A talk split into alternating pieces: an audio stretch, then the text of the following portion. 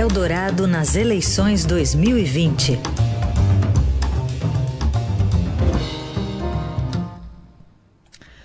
Como vocês sabem, a gente segue na sequência do ciclo de sabatinas com os candidatos à prefeitura. O prefeito Bruno Covas, do PSDB, candidato à reeleição, é o segundo dos 14 entrevistados com transmissão ao vivo pelo 107,3 FM, site e live no Facebook da Rádio Eldorado.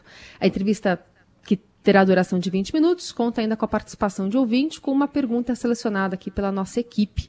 E sempre conosco também um jornalista do Estadão, hoje Alberto Bombig, editor da coluna do Estadão. Tudo bem, Bombig? Bom dia. Bom dia, tudo bom. Opostos aqui. Também já duas boas-vindas ao prefeito Bruno Covas. Prefeito, muito obrigada por estar aqui. Bom dia, Carolina. Bom dia, Bombig. Bom dia para você, ouvinte. Prazer falar com vocês. Prefeito, o senhor é a favor de uma vacina contra a Covid obrigatória? E se reeleito, teria autonomia, poder e disposição política para tornar a imunização compulsória, ao menos na capital paulista? Lembrando, agora começa a funcionar o nosso cronômetro 20 minutos. Nenhuma necessidade de tornar obrigatória. A gente tem feito aqui campanhas de vacinação em que mais de 90% da população participa, se envolve campanha de conscientização da prefeitura é sempre muito bem feita. Tenho certeza que, mais uma vez, não será diferente com a campanha de vacinação quando a gente tiver a vacina disponível para o coronavírus. Prefeito, o senhor. Então, você acredita colo... numa adesão. Perdão. Desculpe, perdão. desculpe, Carol. É, só para confirmar, o senhor. Imagina. É, o senhor confirma que não há necessidade de obrigação, porque as, a população, pelo menos da cidade, deve, é, ao ter uma vacina, enfim, testada e disponível para a população, a população vai, vai seguir normalmente aos postos. Isso. É o que já acontece para outras vacinas, não é nenhuma novidade na cidade. É, o senhor é, colocaria alguns grupos para terem prioridade nessa vacinação? Aí vai depender do quanto que vai ser disponibilizado de vacina, enfim, nós estamos é, numa, numa minúcia agora de discussão, não sabe nem quando a vacina vai ser disponibilizada, quantos lotes da vacina vão ser disponibilizados. Acho que o momento apropriado a gente tem esse tipo de decisão. Perfeito, bom dia. Bom dia. É, é, queria perguntar para o senhor sobre essa matéria que está na página 4 do Estadão de hoje, da revisão do plano diretor. Como é que o senhor enxerga eh, esse plano diretor, que foi feito em 2014, né, gestão ainda do prefeito é, Fernando Haddad? O senhor tem alguma intenção de fazer mudanças se for reeleito? Bom, a grande oportunidade que nós vamos ter de rediscutir é, essa questão urbanística na cidade de São Paulo, para que a gente possa aproximar mais o local de trabalho do local de residência da população. Tenho certeza que estimular a criação de novas centralidades, o adensamento de regiões centrais da cidade de São Paulo, eh, vai ser uma grande oportunidade, já que hoje o plano diretor acabou expulsando a população para a periferia, com restrições eh, de construção na região central. Então, tenho certeza que nós vamos poder ter um plano diretor que vá não apenas estimular o setor da construção aqui na cidade de São Paulo, mas, acima de tudo, aproximar a população do seu local de trabalho. Eu acho que esse é o grande meta, a grande diretriz, é o grande norte para um novo plano diretor aqui da cidade de São Paulo. Aproveitando o gancho, então, eu já coloco a pergunta da ouvinte Adriana Paula Cardoso, que também quer saber sobre o plano diretor. Eu queria fazer uma pergunta para o Bruno Covas. Tem um apartamento lá no centro, Gelpestana, bem do ladinho da estação Dom Pedro II. E lá é uma região que não dá para você sair à noite, porque você é pego com faca.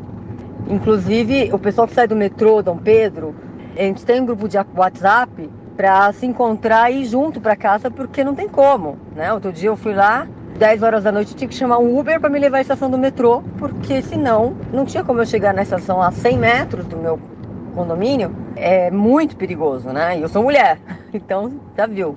Sei que lá tinha um plano diretor quando eu peguei e comprei esse apartamento para arrumar o centro, tudo, e não foi feito nada. Eu queria saber o que, que ele pretende fazer com relação a isso, porque a gente fica preso depois das 10 da noite, ninguém sai do apartamento. Muito obrigada. A estimativa da prefeitura é que entre imóveis subutilizados em infraestrutura pública subutilizada na região central da cidade de São Paulo. É possível mais 200, 250 mil pessoas virem morar na região central, isso sem contar com novas construções. É por isso que nós estamos encaminhando à Câmara Municipal, ainda esse ano, a revisão do PIL, do Programa de Intervenção Urbanística na região central, para que a gente possa também é, ter recursos privados nessa revitalização. A Prefeitura está entrando, inclusive, com mais iluminação, mais câmeras de vigilância, mais presença da GCM na região central. Aqui é um espaço em que há o período noturno e o período fim de semana. Você tem áreas desertas nessa região central que precisam ser estimuladas a sua utilização. A Câmara já aprovou, inclusive, benefícios fiscais para quem investir e manter aberto o seu estabelecimento no período noturno e aos finais de semana na região do Triângulo Histórico da cidade de São Paulo. É exatamente nessa linha de fomento é, ao empreendedorismo, de fomento à utilização desses espaços no período e aos finais de semana, que a gente quer revitalizar a região central da cidade de São Paulo. A prefeitura vem investindo em infraestrutura, o próprio projeto do novo Engabaú é exatamente nessa direção, para que a gente possa estimular mais a ocupação da região central. Quanto mais o poder público estimular esse tipo de ocupação, menos a gente deixa para a bandidagem ocupar esse espaço. Só pegando esse gancho, queria aproveitar, o senhor falou do Pio do centro, é, os demais também têm intenção de, de ir adiante na, na próxima, caso você seja reeleito? Também mais de uma dezena de projetos de intervenção urbanística que seriam apreciados nesse ano. A pauta da Câmara era para que esse ano a gente pudesse ter audiências públicas para poder resolver questões pontuais desses projetos, mas que por conta da pandemia não puderam ser aprovados. Então, acho que menor dúvida, não tem a menor dúvida de que no ano que vem vai ser um ano em que esses projetos terão prioridade na Câmara Municipal, nós vamos poder ter a aprovação do PIO da região central, é, da, do programa Intervenção Mística na região da Água Branca, é, ali na Vila Leopoldina. São vários programas que estão sendo discutidos na Câmara Municipal. Eu acho que ano que vem, com uh, o fim da pandemia, a vacinação e uma nova, o retorno aqui da cidade de São Paulo ao seu normal, nós vamos poder retomar esses programas, que são programas importantes de médio e longo prazo de duração que revitalizam uma região. Candidato, é, a, a, gente tem acompanhado aí a questão da pandemia, né, toda a sua atuação, e no, durante um determinado momento, quando se discutiu aí o transporte público, que havia uma redução de frota, o senhor em alguns momentos colocou aí um questionamento à política de subsídios, né, que hoje é mantida já faz tempo até pela prefeitura. O senhor tem alguma crítica, pretende alterá-la caso seja reeleito? A minha crítica em relação à política do subsídio é que você não pode deixar explodir o subsídio, porque são recursos muito caros à cidade de São Paulo que podem ser utilizados em outras áreas, como educação, saúde. Claro que a política do subsídio ela vai existir até porque a, a cidade fez uma opção em relação a isenções é, para idosos, para estudantes, que serão mantidas. Então, é, o que não dá é para deixar o subsídio explodir, é, chegando a 3 bilhões de reais. A nossa perspectiva é que já no ano que vem a gente possa retomar o que foi o orçado para esse ano 2020, quem deveria chegar algo em torno de 2 bi, 2 bi 300, para poder utilizar esse quase 1 bilhão de reais em investimentos aqui na cidade de São Paulo. Então não tem nenhum problema em relação ao subsídio. Só que se você deixar solto, é, você vai aumentando, aumentando, aumentando e vai retirando recursos do orçamento que são essenciais para outras áreas na cidade de São Paulo. Então, o subsídio nesse ano vai ficar em torno de 3 bi e alguma coisa. Exatamente, por conta da diferença que a gente está tendo esse ano em relação à demanda e oferta. A gente está aí algo em torno de menos de 60% da demanda de passageiros e a gente tem algo em torno aí de 90% da oferta de ônibus circulando na cidade de São Paulo. Essa diferença fez com que o subsídio explodisse nesse ano de 2020. E isso pode impactar na tarifa no ano que vem? Não, porque ainda não, não foi possível é, planejar o ano que vem, ainda estamos aguardando o fim do ano, quando a gente vai ter mais previsões em relação à inflação do ano que vem. É importante lembrar que esse ano foi um ano de crise econômica e social, isso vai ter que ser levado em consideração na hora de planejar a revisão da tarifa com o governo do estado. Então, só no fim do ano, já com o governo eleito é que nós vamos poder definir a questão tarifária para o ano que vem.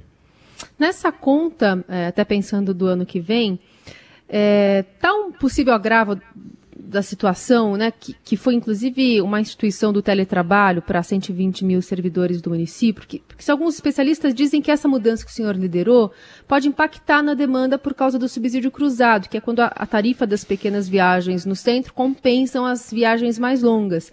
E como muitos moradores da periferia às vezes não podem aderir ao, ao teletrabalho por causa da natureza da sua atividade, as viagens de longa duração poderão é, perder né, uma fonte importante de custeio. Isso está é, já previsto no plano e nos recursos para 2021?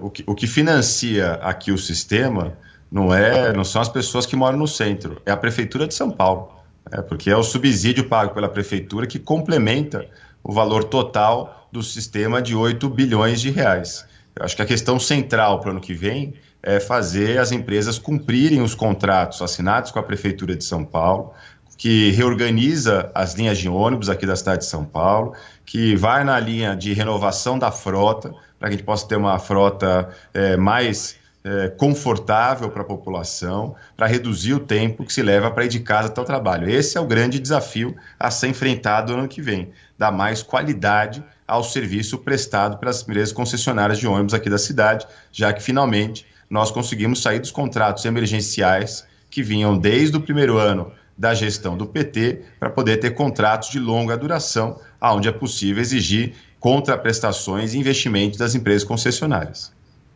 Prefeito, o senhor disputa a reeleição, mas ao mesmo tempo, obviamente, permanece à frente da administração da cidade num dos momentos mais difíceis da história da capital, né? Uma cidade que tem áreas altamente adensadas, enfrentando uma pandemia que a nossa geração, por exemplo, não, não conhece.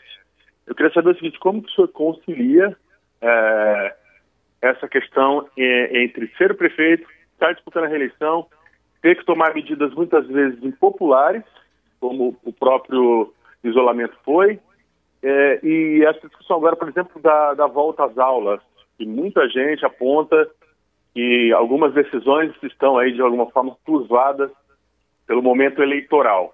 Né? Primeira pergunta, se o senhor tem pensado na eleição ao tomar essas decisões, se o senhor teme algum risco de da pandemia influenciar na, na sua eleição e se em algum momento pensou em se afastar, como acho que seu avô, se eu não estou enganado, fez em 1998 para disputar a reeleição ao governo de São Paulo. Olha, é, como não tem o vice, a questão de afastar foi descartada, porque não teria quem assumir. Se o presidente da Câmara assumisse a prefeitura, ele ficaria inelegível para a tentativa de reeleição dele. Então, infelizmente, não pude me licenciar e tenho que tocar essa não, não apenas dupla, mas tripla jornada de candidato, prefeito e pai. Então, é 24 horas por dia, ao mesmo tempo, a gente tem que exercer as três profissões. Se eu tivesse qualquer problema em relação às decisões tomadas como prefeito da cidade eh, e às vezes medidas impopulares por conta da defesa da vida, desde o início do ano eu teria lavado as minhas mãos e teria deixado de me envolver numa questão tão importante quanto essa. Não é de agora que essas questões estão aparecendo aqui na cidade. Né? E muito pelo contrário, podem me acusar de qualquer coisa menos de um omisso é, em relação à pandemia na cidade de São Paulo. É, corremos para poder subir rapidamente dois hospitais de campanha, entregamos também oito hospitais definitivos aqui na cidade de São Paulo, tomamos medidas drásticas quando precisavam ser tomadas para poder ampliar o isolamento, conter a curva é, da pandemia aqui na cidade de São Paulo. E está aí, a população tem é, dado mostras e as pesquisas é, comprovam isso, que a gestão da crise aqui na cidade de São Paulo tem tido uma aprovação e tem tido aprovação exatamente por conta dos resultados. Né? Não é por conta da decisão isolada A, B ou C.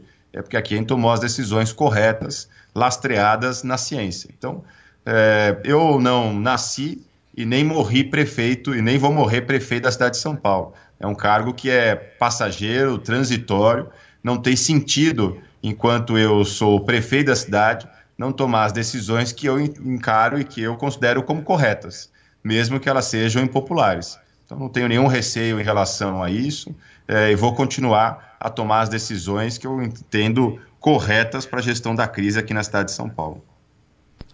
O, o senhor falou senhor... de pesquisas. O senhor falou de pesquisas e tem uma pesquisa, por exemplo, que foi é, divulgada recentemente, é, Ibope TV Globo, Estadão, diz que oito em cada dez paulistanos são contrários à volta das aulas presenciais, um dado que reforça outra pesquisa de setembro. O senhor fala sempre, inclusive, eh, que respalda a sua decisão na ciência, mas como convencer o paulistano que, mesmo em ano eleitoral, adiar esse veredito tem mais a ver com preocupação sanitária, com tudo que o senhor listou aqui, e menos com cálculo eleitoral de um candidato à reeleição? Bom, é, como eu disse, as ações aqui são baseadas no que recomenda a vigilância sanitária, no que recomenda o pessoal da saúde, da ciência. Foi esse, o mesmo pessoal que é, orientou que em março as escolas tivessem atividades suspensas, e vai ser esse mesmo pessoal que vai orientar quando é o momento apropriado de retorno às aulas. Se eles disserem que não é o momento apropriado, nós não vamos autorizar. Se eles disserem que há um momento apropriado, nós vamos autorizar. É, e o Conselho Municipal de Educação já definiu que para esse ano, havendo qualquer tipo de retorno, ele será facultativo aos pais. Então não há nenhuma divergência, nenhum problema. É, vamos continuar a enfrentar resistências. Não tenho medo de cara feia, não tenho nenhum problema em tomar decisões é, impopulares. É, nesse ano já dei demonstrações em relação a isso. É, fico muito orgulhoso da gente ter é, dados, poder, quando a gente compara, por exemplo, a cidade de São Paulo com a cidade de Nova York, é uma cidade comparável com a cidade de São Paulo, a gente tem praticamente a metade da quantidade de óbitos da cidade de Nova York.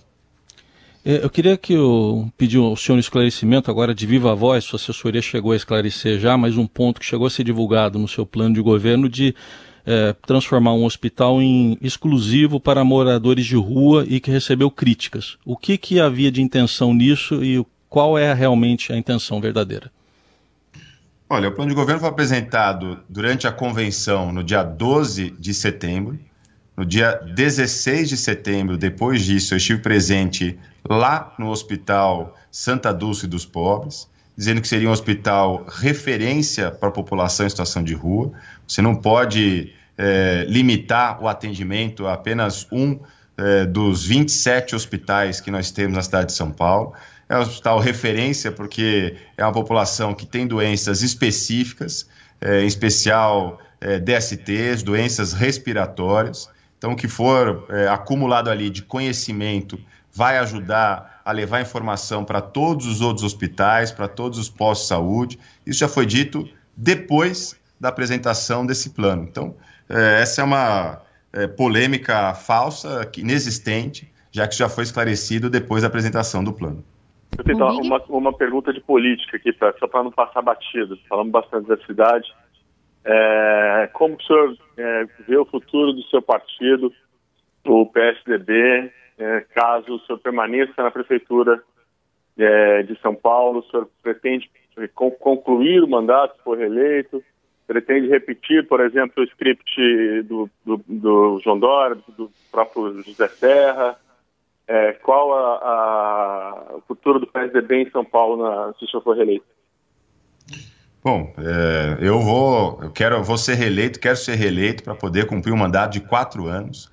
A população tem percebido quem é que está aproveitando esse momento de embate eleitoral, seja para fazer um terceiro turno de 2018, seja para antecipar as questões presidenciais ou estaduais de 2022. Não sou eu que estou tratando de questões nacionais ou estaduais nesta eleição, porque não estou interessado em disputar a presidência da República ou o governo do Estado.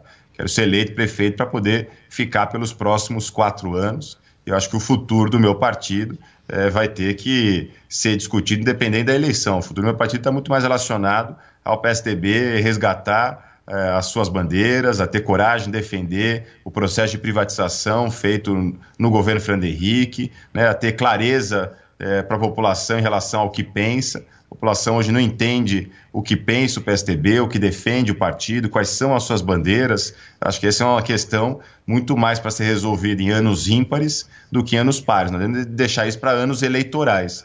É preciso aproveitar os anos ímpares para poder se reconectar com a população. O partido perdeu essa conexão. Não sei se ficou muito tempo no governo, não sei qual foi a causa disso. Mas hoje as pessoas perderam a relação com o partido e precisa ser é, é, reconquistado. E não é a minha eleição como prefeito da cidade de São Paulo que trata desse tema. Acho que é muito mais uma atuação parlamentar, atuação partidária e não uma atuação do governo, do executivo. A gente tem um programa de governo a ser implementado aqui na cidade de São Paulo que não diz respeito ao futuro do PSDB, diz respeito à cidade e é o que nós queremos aqui na cidade de São Paulo.